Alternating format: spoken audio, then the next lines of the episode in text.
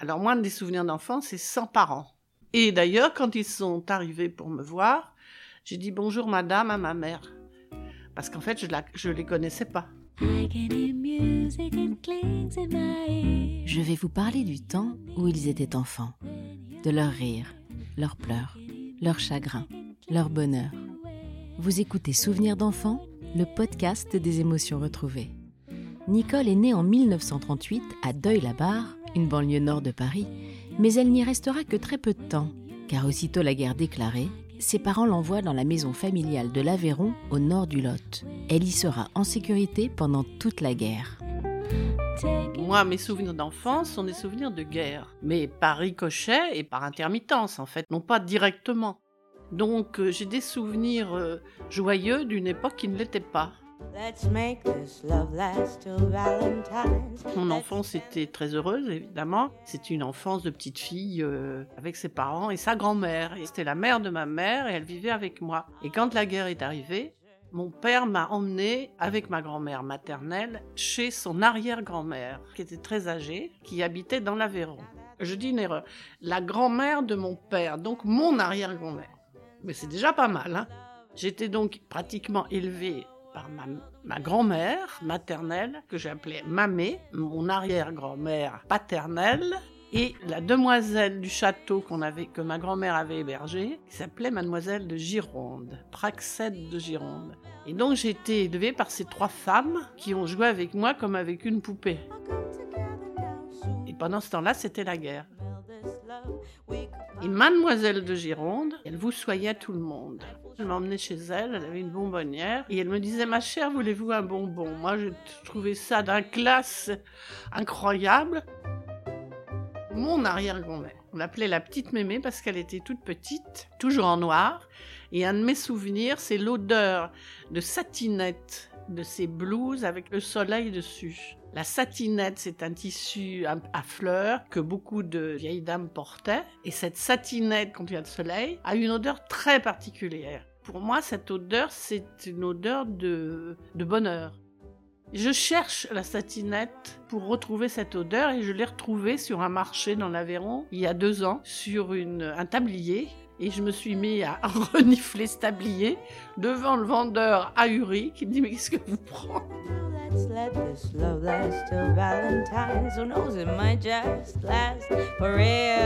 il y avait un hôtel, il y a toujours d'ailleurs, c'est un tout petit village, et il y a un seul hôtel et des maisons. Et on réquisitionnait des prisonniers allemands qui, qui venaient euh, chez les paysans. Et donc il y avait un jeune homme allemand qui était le prisonnier allemand. Vous voyez l'histoire, c'est-à-dire le prisonnier allemand dans un village du sud de l'Aveyron, et tout le monde l'appelait le prisonnier allemand. Alors le prisonnier allemand euh, habitait à l'hôtel, évidemment à cause de la guerre, le pont qui faisait traverser le Lot pour aller faire les courses à Decazeville, qui était la ville la plus proche, les Allemands l'avaient fait sauter. Donc le prisonnier allemand passait ses journées avec un bateau plat à faire passer tout le village de l'autre côté. Il faisait passeur. Et donc, moi, euh, ben, moi j'étais une petite fille euh, un peu égarée avec euh, pas grand chose à faire, mais je voyais passer son bateau. Et un jour, il m'a dit ben, Viens avec moi. Donc, j'avais un petit canard en plastique et j'ai passé mes après-midi sur le bateau avec le prisonnier allemand à faire traverser le Lot à tout le village pour aller en course à Decazeville. Et ça m'amusait beaucoup. Évidemment, il était très gentil avec moi.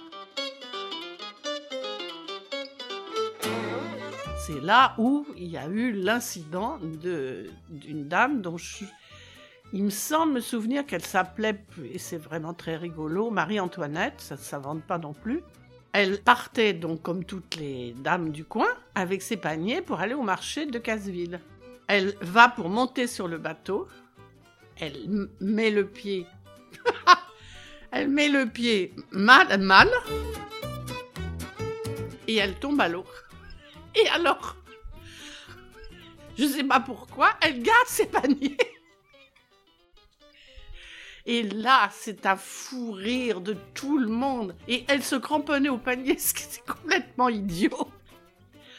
Et donc, tout le village, pendant des années, ça a suivi. Mais tu te rappelles le jour où tu es tombé dans...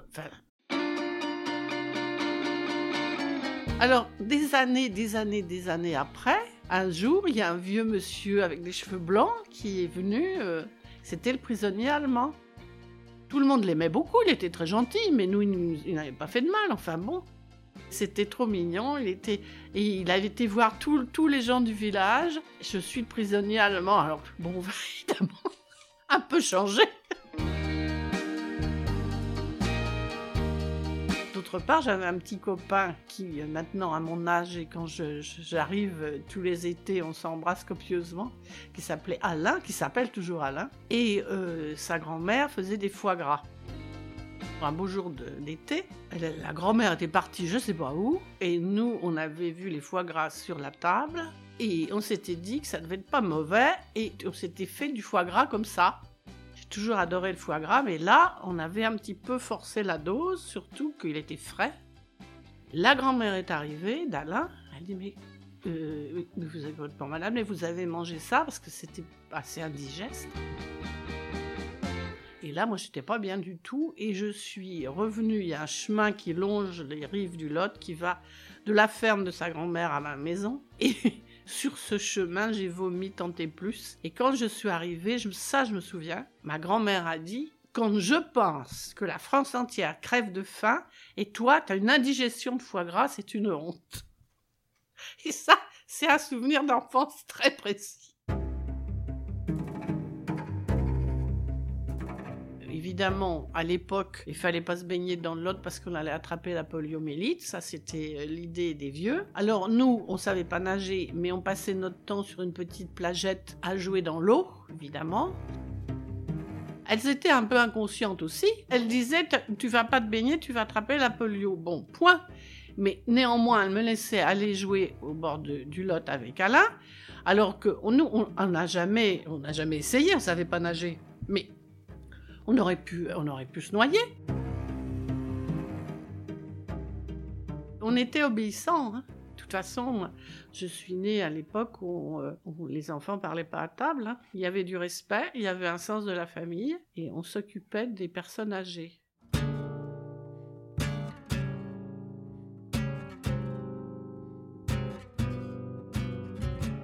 J'ai aidé mon arrière-grand-mère qui faisait très très bien la cuisine.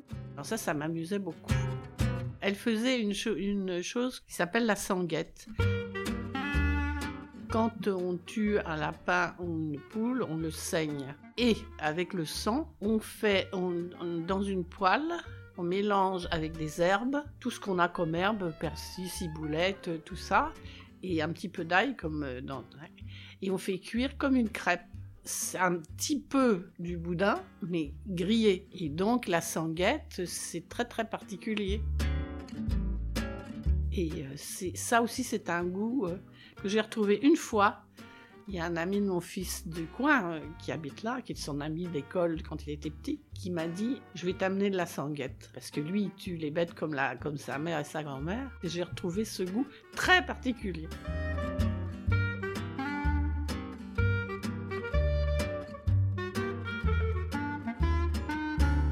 Y avait euh, un cinéma ambulant, c'est-à-dire qu'il y avait un monsieur qui venait tous les samedis soirs avec un écran géant et qui nous passait des films. Et donc tout le village venait à l'hôtel, dans la salle du restaurant qui était débarrassée. Il mettait son grand écran et il nous passait les films. Je pense que c'est de là aussi que j'ai gardé l'amour que j'ai pour le cinéma des années 30.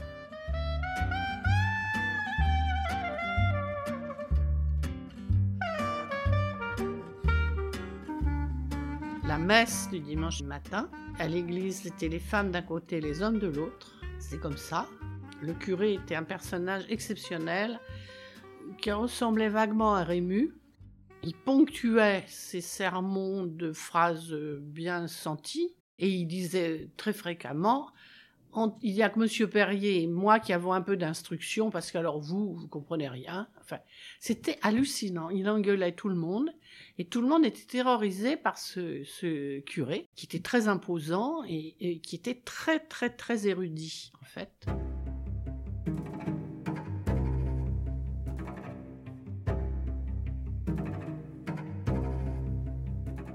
Ma mère a risqué sa vie pour venir me voir en passant à pied avec une amie qui avait, qui était aussi de l'Aveyron, dans des trains bondés. Euh, elle a, risqué sa vie pour me voir. Mais c'était très compliqué. La ligne de démarcation coupait la France en deux et ben on ne passait pas. Elle a réussi et pour venir me voir, euh, je ne sais plus que quelques jours. C'est là que je lui dis bonjour madame. Ça a achevé le voyage là.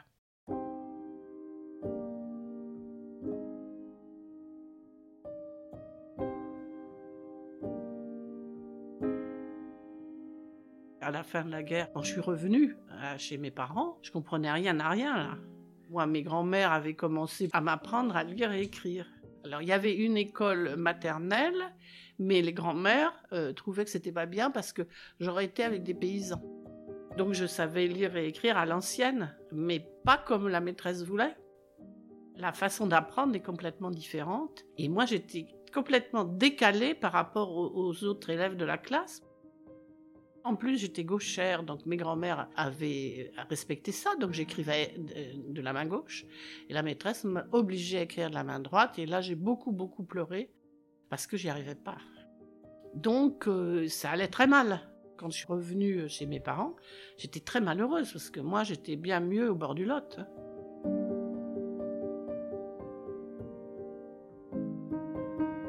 La notion de parents, je, je la connais pas bien. De grands-parents, oui. De parents, non. Ben non, c'est ancré. Euh. c'est un monsieur, une dame, gentil, très gentil. Très gentil avec moi, oui.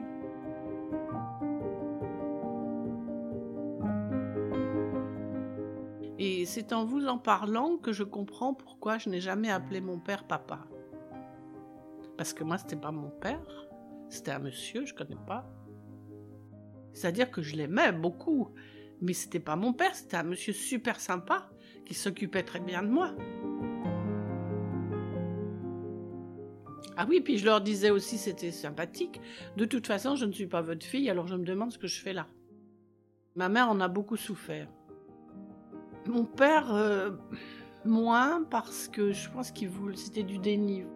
ma mère m'a dit, j'avais l'impression que quand on t'a retrouvé, qu'en fait, euh, euh, t'étais pas à nous, t'étais à elle, aux grand-mères. Ça, c'est un, c'est je pense, c'est un traumatisme. Mais c'est, justement, c'est la guerre.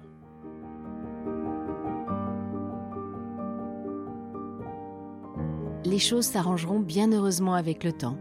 Mais pour Nicole, comme pour des dizaines d'autres enfants, cette ligne de démarcation et l'éloignement forcé qu'elle impliqua restera gravé à jamais. Un des nombreux traumatismes de la guerre dont on ne parle pas si souvent. Aujourd'hui en tout cas, Nicole va bien.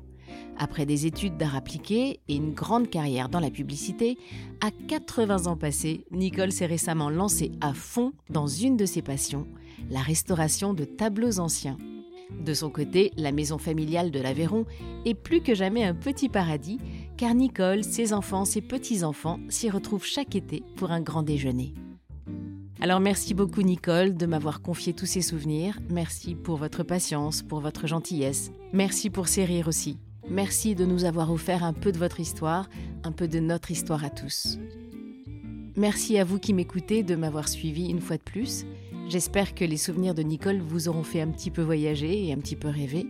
Comme d'habitude, je me répète, euh, n'hésitez pas à m'envoyer des messages, à me dire si vous avez aimé, si vous n'avez pas aimé, ce que vous avez aimé, ce que vous avez moins aimé. N'hésitez pas non plus à vous abonner à ma newsletter, à me mettre des étoiles sur Apple Podcast, sur Spotify, je crois que sur Amazon Podcast vous pouvez aussi.